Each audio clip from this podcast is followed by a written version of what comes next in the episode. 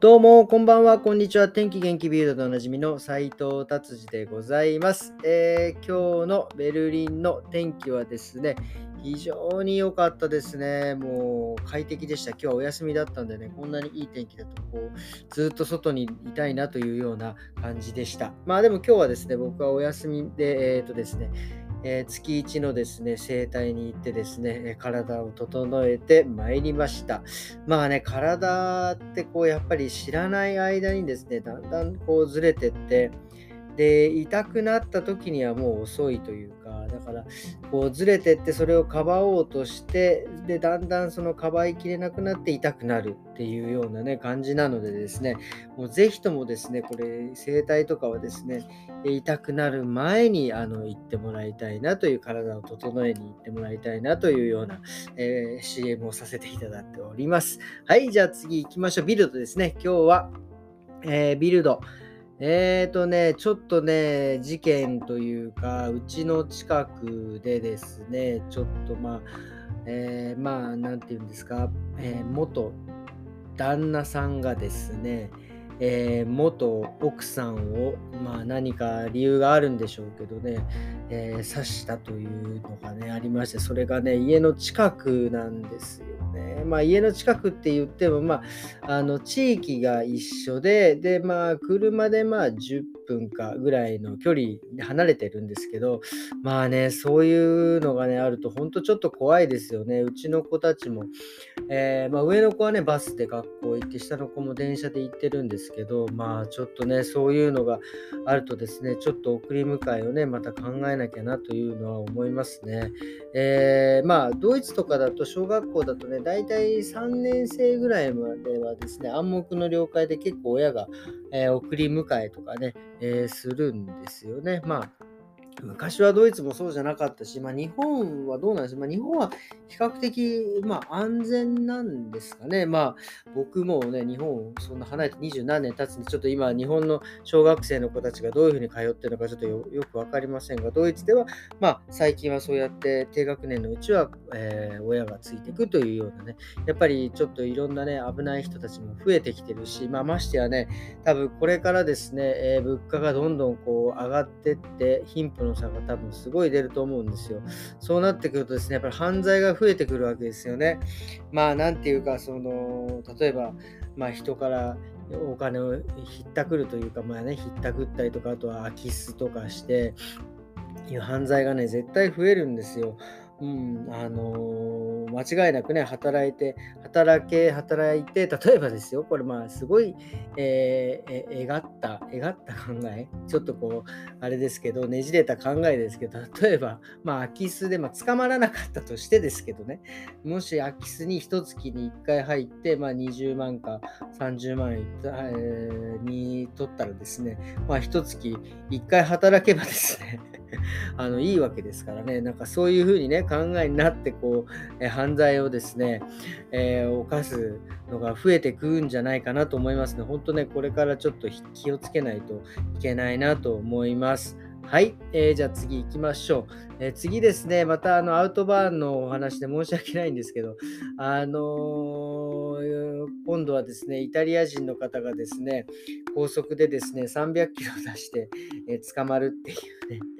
あのまあ、この間のチェコの、え方はですね、無制限だったから良かったんですけど、この方はあの100キロとか120キロ制限ドイツってこう全部が無制限じゃないですかね。120キロとか100キロ制限のところをですね、パーッと300、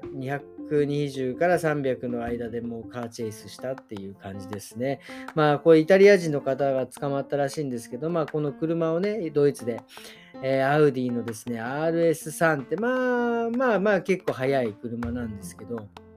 まあ、それをですね、えー、がっつり、えー、イタリドイツで買ってイタリアに持って帰りたいというような、えー、感じでですね、え飛ばしてたんでしょうね。まあこれもうん分からないでもないですよね。500トルクだし、まあまあまあなんだろう、なんだろう、まあだから100キロ、まあ100キロに行くまで3.8秒ぐらいでね、行ってしまうので、まあ、すぐ踏み込めばもう200キロとか行ってしまうんで、まあ、なんか気がつかなかったみたいな言い訳してますけど、まあ、それはまあ、嘘でしょうね。絶対気づくだろうっていう感じですけど、まあ、それで、まあ、おまわりさんに、捕まってですね、まあ、車は没収です。で、えー、彼はどうなったかというと、まあ、これから多分いろいろ調査をしてですね、えー、まあ、どれぐらいの犯罪になるか分かりませんが、とりあえず車は没収され、えー、彼は車、えーと、電車で、えー、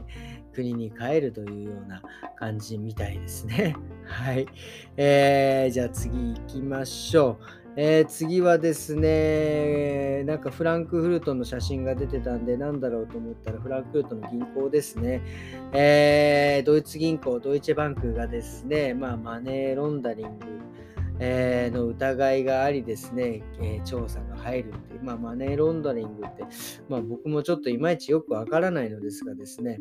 えー、まあ、とりあえず汚、まあ、ざっくり言うと多分汚いお金をですね、きれいにするっていう、まあ、犯罪でね、手に入れたお金をですね、中に入れて、それをこう、え分配するか銀行なんかね、そういう、まあ、マネーロンダリングです。まあでもそれでですね、だいぶドイツバンク株がね、下がったみたいで、まあ、これはこれでまた大変なことになってくんじゃないかなっていうふうに思います。はい。ということでですね、えっ、と、こういう感じで今日は終わりにしたいと思うのですがですね、えー、今なんかね、今、あの、ドイツ結構話題になってるのが、ボルスベッカーってテニスのね、あの、有名な、ドイツでね、すごい有名なですね、えー、方がですね、えー、今なんか破産宣告をしてですね、でそれでまあその間になんか破産宣告してなんか起訴されてて、まあなんなんで起訴されてかを24回起訴されてですね、4回有罪判決っていう風になってて、でなんか今回結構非常にでっかい裁判の、えー、結果が出るみたいなんですけど、それがちょっと僕ね、今まだ、今日はね、夜じゃない、昼間、まあ、夕方に撮って、あの今撮ってるんですけど、えー、まだね、えーと、その結果が出なくて、もしこれが、えー、有罪になれば、もう多分、あのあれお縄なんで、刑務所に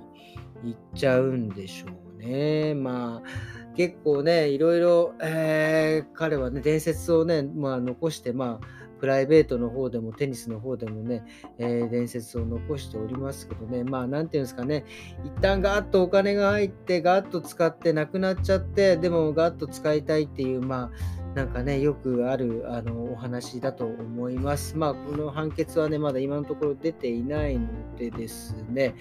えー、っと、またこれは明日なのかなっていう感じでございます。はい。じゃあ今日はですね、えー、こんな感じでですね、終わりにしたいと思います。えー、今日は金曜日ですね。明日土曜日週末です。もうあれですね、4月も、えー、今日は29日ですからね、週末が、週末で日曜日でも5月1日なんですね。早いですね。本当に5月1日はメーデーですね。ドイツのメーデーはですね、ちょっと本当に気をつけなきゃいけないですね。あの皆さん、ドイツ1日は本当にクロイツベルグとかノイケルンとかあっちの方はですね、もう何て言うんですかね。もうこれ、昔はね、やっぱりそういうなんか労働者のための日でですね、こうなんか賃金のなんとかとかそういうなんかデモをしてたんですけども、最近ただただ暴れたいんじゃないかみたいなね。で、大な毎年大体、大体なんか車が燃やされるっていうね、本当だから、あの辺、その辺に住んでる人たちはもう本当ヒヤヒヤですよね。車どっか違うとこに置いとかないとね、